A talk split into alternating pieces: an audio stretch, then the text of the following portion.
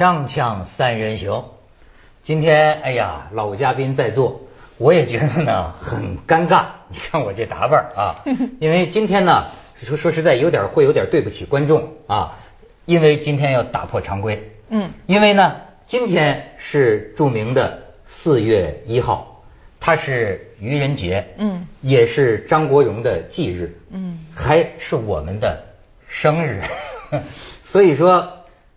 我们还是说我们的生日，对吧？但是呢，可能对于有些观众来说，这期节目就不好看，因为是我们这个自娱自乐，对吧？那我们自娱自乐，自娱自乐最好的方式是什么呢？就自吹自擂嘛。就是 就是伟大伟大伟大伟大。对对对对对。所以呢，不要怨我没有事先这个预告啊。对我们节目这个不感兴趣的这个一朋友们啊，现在可以看，那么可以不看，对吧？因为接下来你会可能会感觉有点恶心，这 是哎，先从广美开始啊。上次我跟文道子东，我们已经庆庆祝了一下，怀了怀旧。你还没说你呢，十五年了。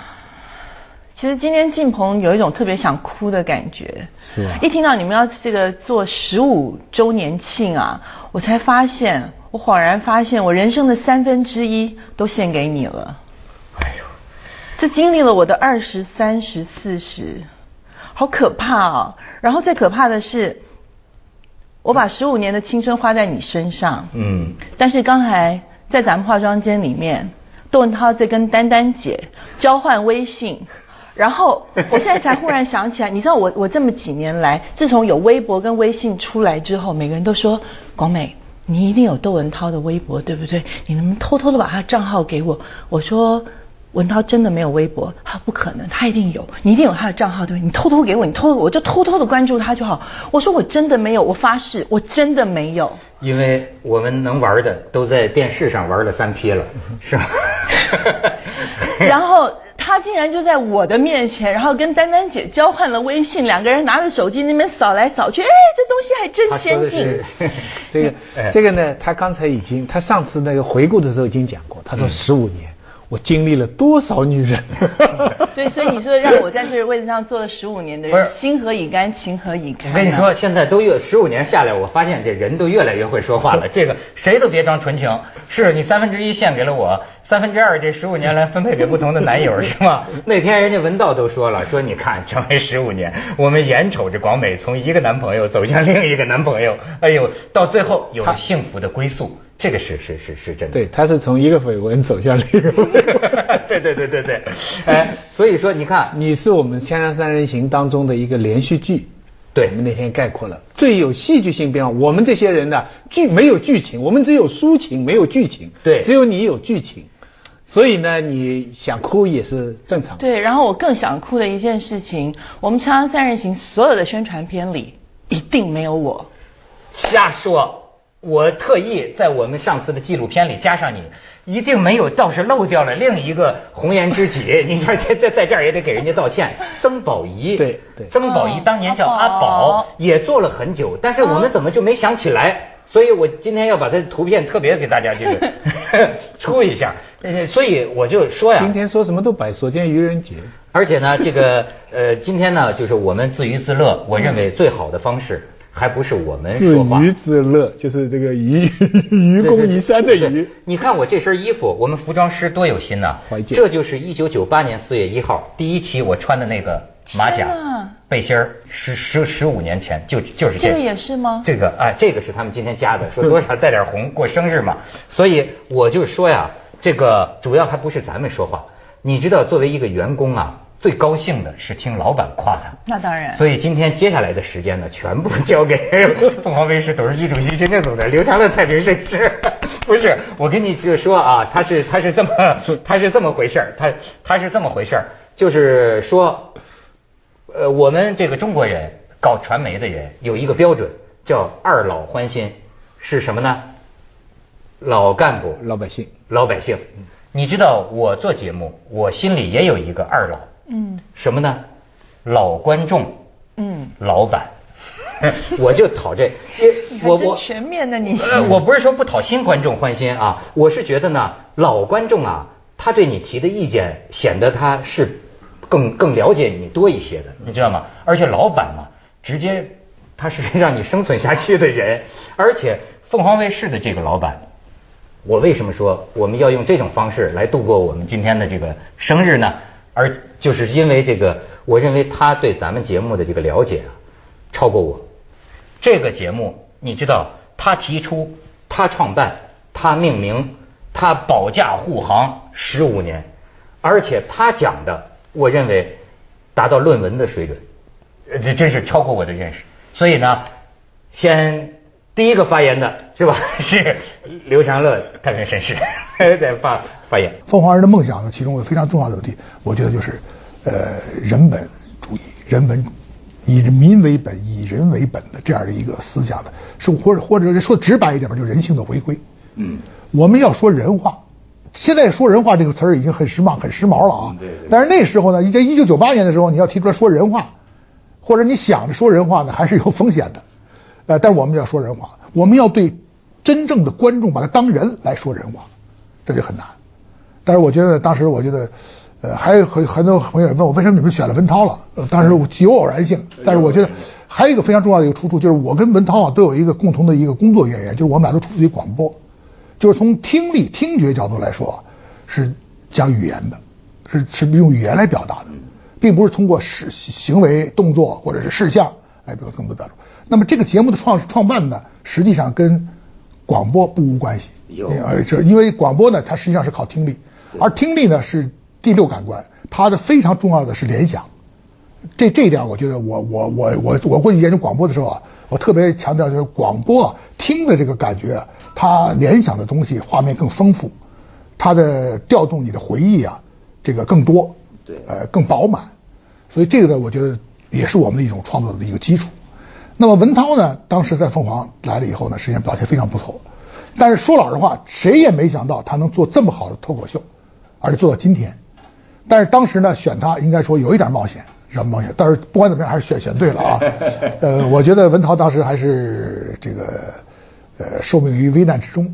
就所所谓危难之中，是指节目的创办。嗯。这个创办创创办这个节目是很难的，说老实话，在当时这个前提下，现在有无数个节类似的节目在拷贝在复制，但实际上呢，呃，超过文涛的还是不多，或者说很少。我认为是没有。嗯，呃，我这个说来说说的有点过分啊。哎，要不咱们再放一遍吧？这老板境界高啊，境界高，而且是一个非常有佛心的人。当然，就说人家一直说这个电视人呐，说自己如何如何了不起啊，这是违反行业道德、行业伦理的。就是说，按说咱们现在是挺恶心的，但是我觉得啊，就是说，呃，十五年将近这个这个四千期的这个节目，是不是也可以允许我们有一天？对吧？就算而且是愚人节，对，就是自己快乐一下。而而我觉得快乐最好的方法呢，就是听这个，听老板夸，对吧？好，现在就是我再请出第二个发言的，凤凰卫视董事局主席刘长乐太平绅士，再听一段。呃，当然我也说了，这办一个节目，创办一个节目难，但是要坚持下去更难。是我们这文涛这个节目坚持十五年，十五年是个什么概念呢？我们讲，实话实说，是一九九九年创办。嗯，一九九九年，咱们是二零，呃，咱们是一九一一一九九八九八年，九八年啊，他们是一九九九一九九一九九六年创办。一九九六比我们呃，实话实说，一九九六年。对。但是他在二零零九年就关了，就就就就就就就就就停了，十三年。呃，艺术人生是二零零零年诞生的，就是朱军的艺术人生，他呢到现在为止还在办，但是他实际上也是二十三年嘛。是到今十二年多一点，嗯，呃，有违有约呢是二零零一年创办的，但现在应该还是还是如火如荼的，还是办的还是不错，还是不错，这也是我们的骄傲了。呃，文涛的节目从一九九八年办到现在，这这是非常不容易的。我刚才跟文涛说，我算了一笔账，就是说按照一般的播音员的速度和他们他们这种常人的聊天的这种家常话的这种语速啊，一般情况是一分钟一百三三十到四十字，那是个什么概念呢？三半小时的节目呢？大体上是四千字左右，嗯，四千字左右呢，一年是五十二周，五十二周的乘以五，一共是二百六十次。二百六十次节目呢，再乘上十五年，一共是三百九三千九百次。三千九百次再乘上四千，那是什么概念？是一千五百万字，一部小百科全书，这么大的一个部头，说这个量啊是非常大的，呃，非常不容易啊。当然，我必须说啊，刚才这个老板啊算的这笔账，哎呦，广美都给算哭了。没有了。为什么眼含泪花呢？没有，我就觉得很感慨而已啊。就觉得很感慨，没错因为我差我差一点就错过了这个这个所谓的十五年的这个日子吧。你刚才讲到文文道说我这一路走来怎么怎么怎么怎么着，其实大家一路走来都很不容易，只是因为我这一路走来我很透明化，我很我所有事情都拿出来讲，我我是一个非常非常透明的一个人。就是大家喜欢就是说你真。对，但是。刚才老板也讲了一句话，就是说你要说人话的时候，其实有很大风险的。所以我觉得我一直都在这个这个刀口上面游走着。那你说有没有后悔的时间？有，有后悔的时候。而且我还曾经告诉我自己，不要说人，别上锵锵三人行了。嗯，我能感觉到。因为上上锵锵三人行，你叫我去说一些。我不擅长的话，我也不想说。那要说人话的时候，其实就用很多板砖配过来。其实你说我也是人，我的心也是肉做的，所以就是，但是我我又觉得，其实你刚才讲说今天可能会不好看，文涛，你你不要太小看你自己，你只要一出现节目就好看了。你你真的不知道，就说刚才是老板讲的话，其实我可能可以代表很多你老观众的话。我游走全世界，只要凤凰台播出的地方，只要有华人的地方，就有你的观众。你要知道，你是他们多么重要的一个精神食粮。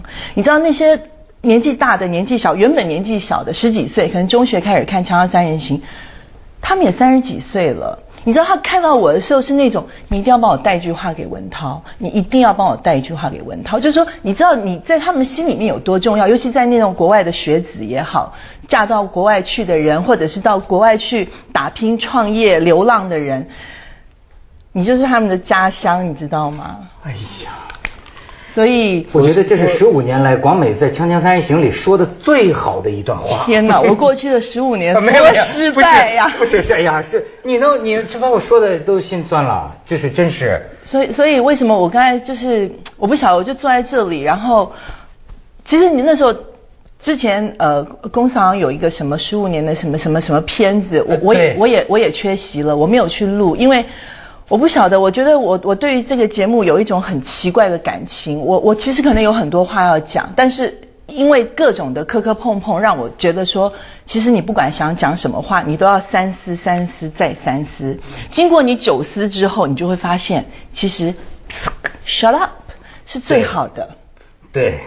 你其实你你太了解我的性格了，所以所以我但是我觉得。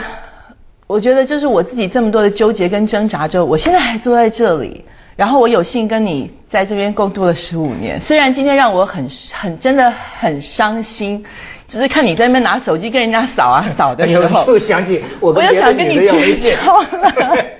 光美，嗯，真的，这十五年，徐老师，我擦擦眼泪，你来说说话。我就是多元的事情啊，其实他去负责就行了。上来的嘉宾呢，你只要做你自己，就你最感兴趣的什么，你想说的什么，你想表现的什么，你就做就好了，别去想其他的事情。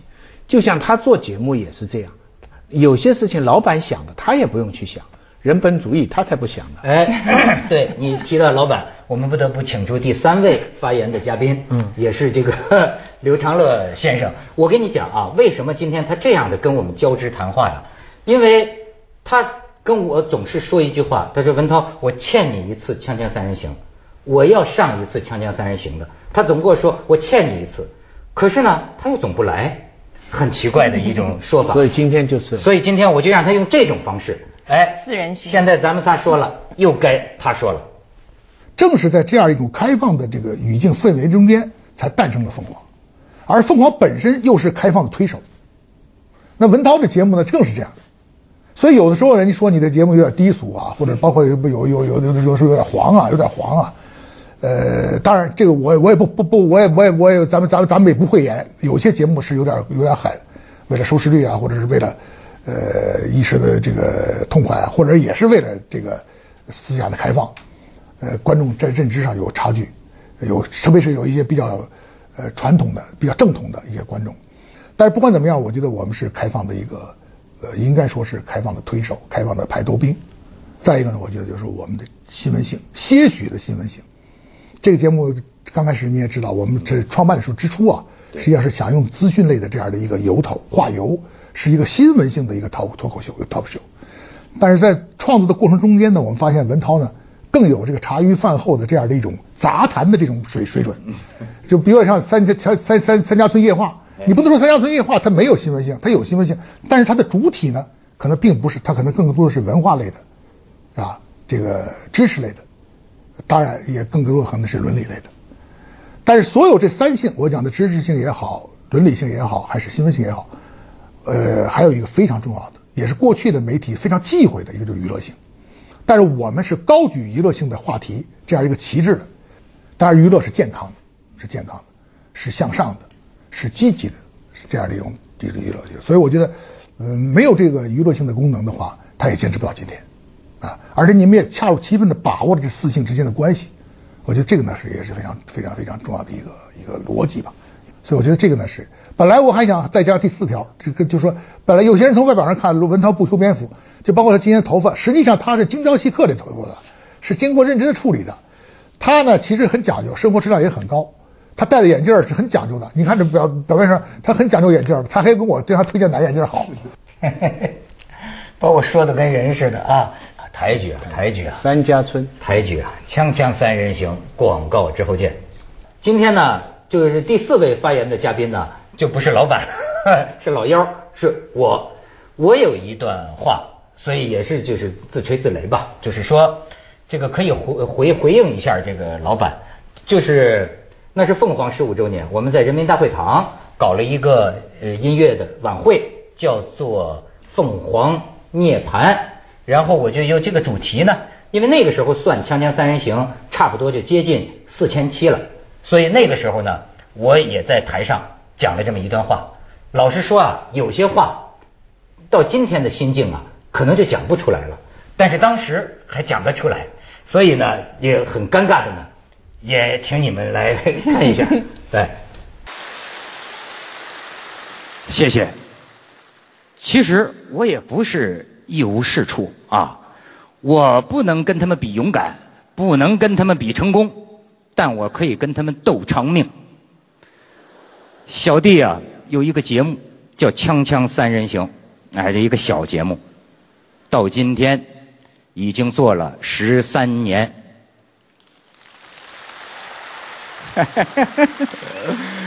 哎，嗯，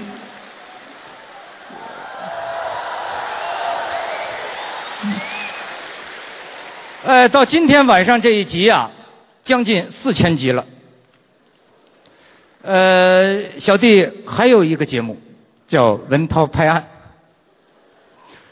当然我知道这两个节目啊。也都是让我们领导犯心脏病的主要原因，但是他们宁愿心惊肉跳，还是给我改进的机会，让我一直做下去。我觉得他们这个也是响应联合国的号召，保护生物多样性。谢谢。而这一点，我最看重。就像我特喜欢的一句诗啊，“万类霜天竞自由啊，同志们。”呃，那既然说到万类，自然其中呢就会有很多另类。呃，你像有人写书啊，概括我们凤凰卫视，说过这么一句话，说凤凰啊就是关于一个疯子领着五百个疯子的故事。我们老板刘长乐先生。其实是个特别好玩的人，他听了这个话呀，没有生气，反而补充说：“现在已经一千个疯子了。”所以我经常把凤凰卫视叫成“疯狂卫视”。但这玩意儿也有一个学名，叫专业激情主义。没错啊，什么叫凤凰浴火呀？照我看，就是我们拿激情当汽油烧啊。为什么我们今天在这儿给大家要捏个盘？就是因为我们要纪念这十五年来，我们跟大家伙一道燃烧我们的生命。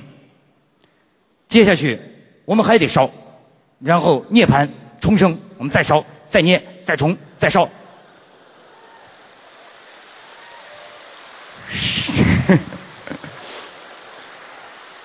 生命不息，放火不止。